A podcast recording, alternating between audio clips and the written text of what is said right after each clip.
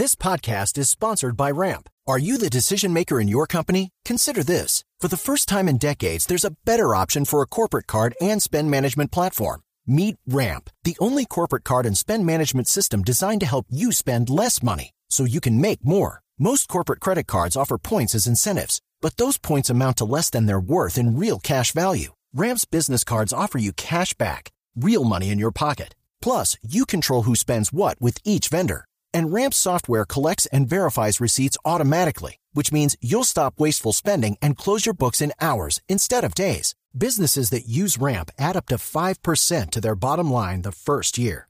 If you're a decision maker, adding Ramp could be one of the best decisions you've ever made. And now get $250 when you join Ramp for free. Just go to ramp.com slash easy. Ramp.com slash easy. R-A-M-P.com slash easy. Cards issued by Sutton Bank and Celtic Bank members of DIC terms and conditions apply. Boombox. Las noticias del mediodía en Mañanas Blue. La Fiscalía anuncia la apertura de varias líneas de investigación después de escuchar a Marta Lucía Zamora, la saliente directora de la Agencia Nacional de Defensa Jurídica del Estado, por el proceso de licitación de pasaportes en el país. Santiago Rincón, ya la escuchó, o sea, esto avanza más rápido de lo que pensábamos. Sí, sí, Increíble, señora, ¿no? porque la carta de renuncia se la pidieron el viernes. La presentó ayer, hizo la denuncia pública eh, en medios de comunicación y demás, y ya hoy estuvo citada en la fiscalía. Duró dos horas y media, y en ese corto comunicado, básicamente lo que dice la fiscalía es que va a abrir varias líneas de investigación dentro de una indagación que ya existe, Camila, hay que decirlo, esa indagación ya existe en la fiscalía por el tema de la licitación de los pasaportes, pero que después de escuchar a la saliente directora de la Agencia de Defensa Jurídica del Estado, abrirá nuevas líneas investigativas. Pero una de las cosas de la que habló Marta Lucía Zamora, Camila, es de esa polémica reunión en París, ya lo hemos comentado durante la mañana, el hijo del canciller Álvaro Leiva, Jorge Leiva Valenzuela y otros funcionarios. Pues acaba de publicar un comunicado Juan Carlos Lozada, que es director de Asuntos Jurídicos Internacionales, que reconoció que estuvo en esa reunión. Es un texto muy largo de dos páginas, pero le resumo, dice él, ¿Qué que dice? haciendo turismo con Sí, el que- hijo que- del canciller Leiva. Que es la misma turismo. versión que da Jorge Ajá, Leiva, que da el hijo Jorge del, Leiva. eh, del canciller. que tienen una amistad de vieja data y que se encontraron en París, señala la resolución por la cual enviaron a Lozada a hacer un trabajo eh, de intercambio jurídico con Francia sobre el tratado de extradición y que terminada las reuniones se encontró con el hijo del canciller Leiva, que hablaron de temas Y le dijo, personales. venga y me hace turismo. Pues sí, uno le diría a un amigo de uno del Bodan, coincidente, vamos ¿no? a hacer turismo en París. Claro, porque además el hijo del canciller dice que se la pasa en París, que él vive en Europa y que eh, frecuenta mucho París, entonces básicamente lo que dice en el comunicado Pero vive en Europa, ¿en dónde? No hemos sabido, ¿no? No. ¿En dónde específicamente? Frecuenta mucho París, pero ¿en dónde vive? París, ¿En qué sí. parte de Europa? No, no hemos sabido, es lo que le, le hemos preguntado, pero entonces que básicamente hicieron pues actividades de turismo allá, que hablaron de temas personales y que nunca hablaron de la licitación. Otra cosa que dice Juan Carlos Lozada Camila es que él presenció el encuentro del lunes pasado entre el canciller Leiva y la doctora Zamora en Palacio, el polémico, el que les Y contamos que no acá. hubo gritos. Y que no hubo gritos, que en ningún momento hubo un grito del canciller, pero además dice que él no fue el que propició el encuentro. Pero mire que si él dice que lleva 20 años siendo amigo del hijo del canciller, pues no es fuente confiable para decir que no gritó. Claro. O sea, no sería testigo eh, fiel, No es neutral. no es neutral, exacto. Ahora, dice que él no propició el encuentro, porque es que recuerde que lo que dice Zamora es que esto, por supuesto, ha sido casi que una novela, uno va, va buscando escenas, pero lo que dice Zamora es que ella estaba a- el- afuera del despacho de Vladimir Fernández, secretario jurídico de la presidencia, que llega Juan Que Carlos ahora es magistrado de la Corte que ahora es Constitucional. magistrado, claro. Y llega Juan Carlos Lozada, este funcionario de la Cancillería, la ve y dice ella, y a los minutos llega el canciller Leiva.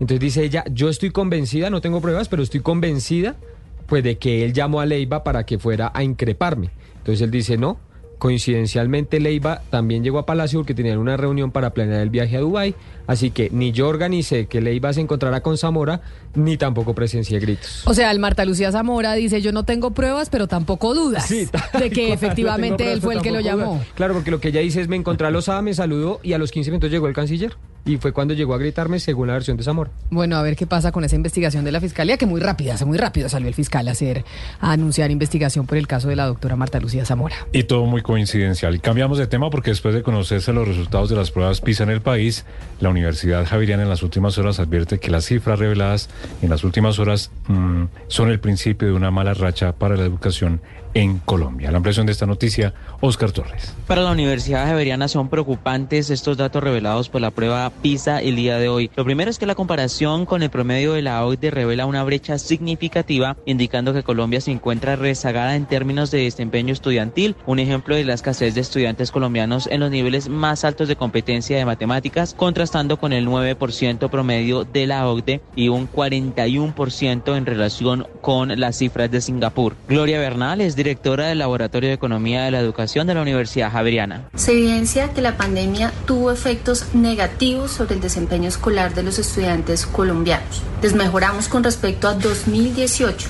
y lo más preocupante está por venir. Las cohortes más pequeñas, quienes debieron aprender a leer y escribir en los años 2020 y 2021 y no lo hicieron adecuadamente, tendrán más rezagos que lo que hoy muestran nuestros estudiantes con respecto a los demás países miembros de la OCDE que participan en las pruebas. Y es que el Laboratorio de Economía de la Educación de la Universidad Javeriana también ha resaltado la urgencia de mejorar varios aspectos del sistema educativo en el país, desde el acceso temprano, también la primera infancia, hasta la equidad en la distribución de los recursos y las oportunidades, pasando por la mejora de la calidad y la enseñanza, así como el aprendizaje.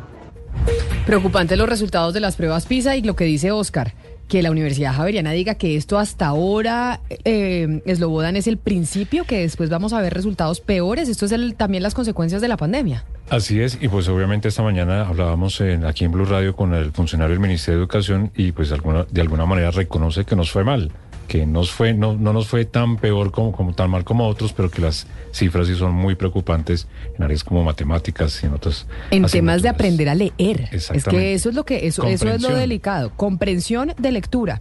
En otras noticias, el ministro de Defensa Iván Velázquez admitió que el gobierno pactó la salida del ejército del plateado en el departamento del Cauca después de las elecciones regionales del pasado 29 de octubre. Ana María Celes. El ministro de Defensa Iván Velázquez indicó que las tropas del ejército salieron del corregimiento del Plateado Cauca porque esa era la estrategia que se planteó en el Plan Democracia, razón por la cual una vez acabó este plan se retiraron las tropas del Plateado buscando que quien entre y la autoridad en el casco urbano sea la policía. Y es que el ejército no tiene por vocación la permanencia en centros poblados y que su presencia en el Plateado estaba dentro del plan democracia como hizo presencia en muchos centros poblados en el país. Recordemos que la salida del ejército del corregimiento del Plateado Cauca ha sido polémico, pues hace varias semanas las disidencias de las FARC instrumentalizaron a la población campesina para que sacaran a las tropas del ejército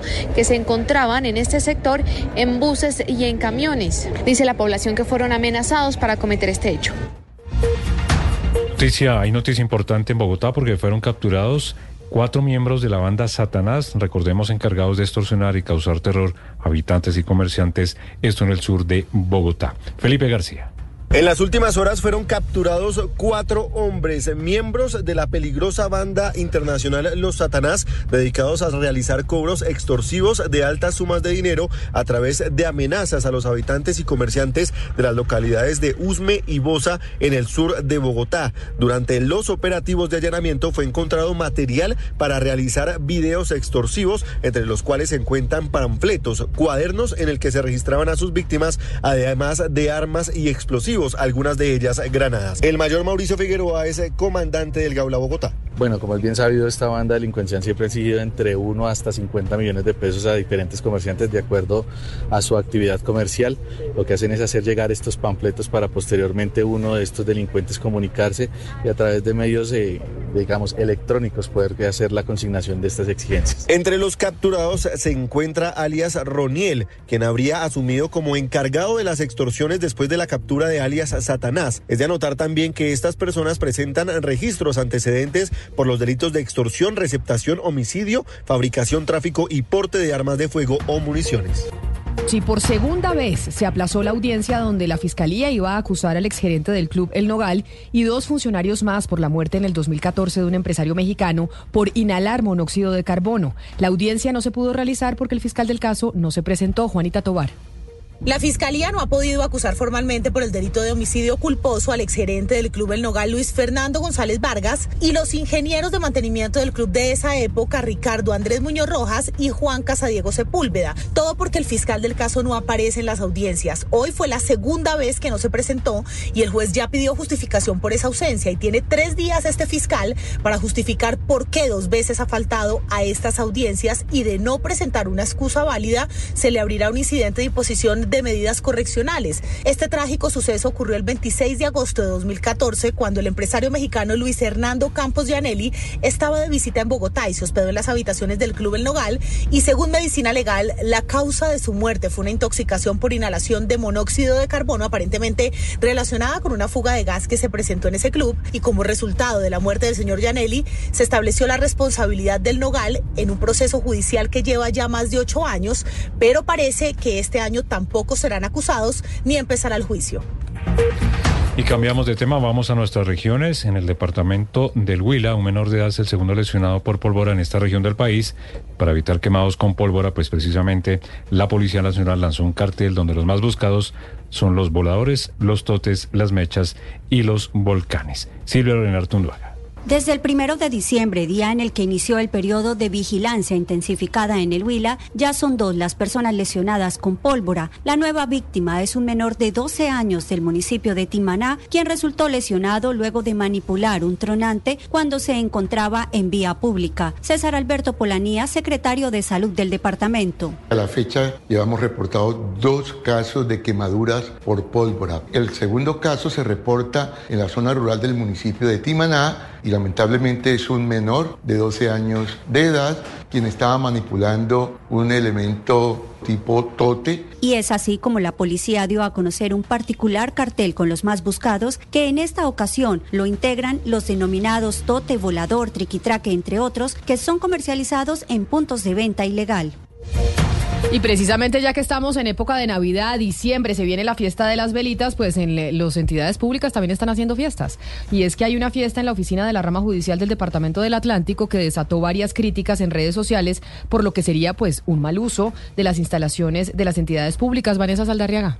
En Barranquilla la fiesta no falta ni siquiera en las oficinas de los juzgados y tribunales de la ciudad. Así quedó evidenciado en un video en el que se ve a secretarias y asistentes administrativos bailar champete y reggaetón mientras comparten tragos de whisky y chicharrón.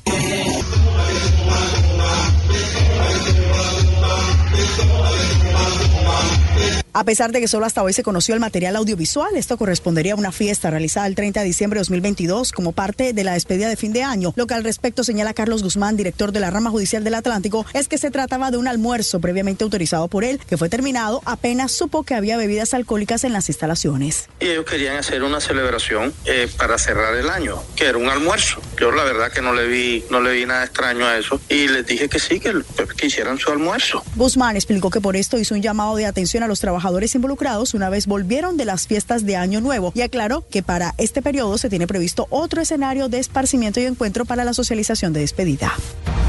El almuerzo terminó en fiesta allí en Barranquilla. Pero fue hace un año, digamos que recordando las navidades del 2022. Bueno, y vamos a Medellín porque empleados del Hospital General de la capital antioqueña marcharon en las últimas horas hasta la alcaldía distrital para protestar por la crisis financiera que atraviesa el hospital público más importante del país y que además de retrasos en los pagos a sus colaboradores ha desencadenado en la escasez también de medicamentos. Desde la Alpujarra, Julián Vázquez. Sumado a los más de 240 millones de pesos que le deben la CPS, este año el Hospital General de Medellín ha tenido pérdidas operacionales que superan los 70 mil millones de pesos, lo que a juicio de sus empleados desencadenó una crisis financiera que los está afectando directamente a ellos. Por esa razón decidieron marchar hasta la alcaldía. ¿Qué exigimos? El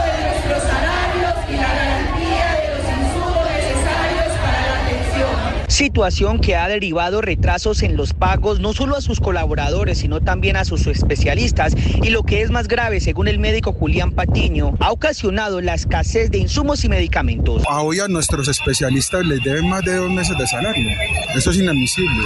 Eso es increíble. A pesar de que la manifestación transcurría de manera pacífica, los empleados del hospital ingresaron a la fuerza al centro administrativo La Alpujarra, pues al llegar las autoridades cercaron los ingresos. La noticia internacional. Día 60 de guerra y todo se concentra en el sur de Gaza. Jaron Finkelman, el jefe del Comando Sur de las Fuerzas de Defensa de Israel, asegura que sus tropas ya combaten cuerpo a cuerpo en el centro de Jan Yunis, la segunda ciudad más poblada de la franja de Gaza. Estamos en el día más intenso desde el comienzo de la operación terrestre, en términos de terroristas abatidos, en número de tiroteos y en empleo de potencia de fuego desde tierra y de aire. Tenemos la intención de seguir golpeando y asegurar nuestros logros, dicen las fuerzas de defensa de Israel. La OMS, por su parte, denuncia que la situación en Gaza empeora cada hora, que es un infierno, que toda la ciudad está en llamas, dos millones de desplazados y casi 16 mil muertos. Es el último balance que refleja la catástrofe humanitaria en Oriente Medio. Además, se informó que 63 periodistas han muerto desde que comenzó la guerra entre Israel y Hamas, según el recuento realizado por el Comité para la Protección de Periodistas. La noticia deportiva. La noticia deportiva llega desde Estados Unidos, donde la reconocida revista norteamericana Time eligió a Lionel Messi como el atleta del año. El capitán de la selección argentina, Joyce Historia, con la camiseta del Inter Miami, al conseguir el primer título en la historia de la institución, la League's Cup, y llegar a la final de la US Open Cup. Además, fue determinante dentro del esquema diseñado por Gerardo el Tata Martino al aportar 11 goles y brindar 5 asistencias en 14 partidos. El argentino completó su año dorado tras agigantar su leyenda al conseguir su octavo balón de oro. Las principales tendencias en redes sociales. Con más de 138 mil publicaciones, GTA 6 es tendencia tras un anuncio publicado por la productora de videojuegos Rockstar en su cuenta de X, en el que confirmó que la parte 6 del videojuego Grand Theft Auto verá la luz en 2025. Los fanáticos del videojuego se han mostrado entusiasmados en redes sociales tras haber esperado 10 años desde su quinta parte.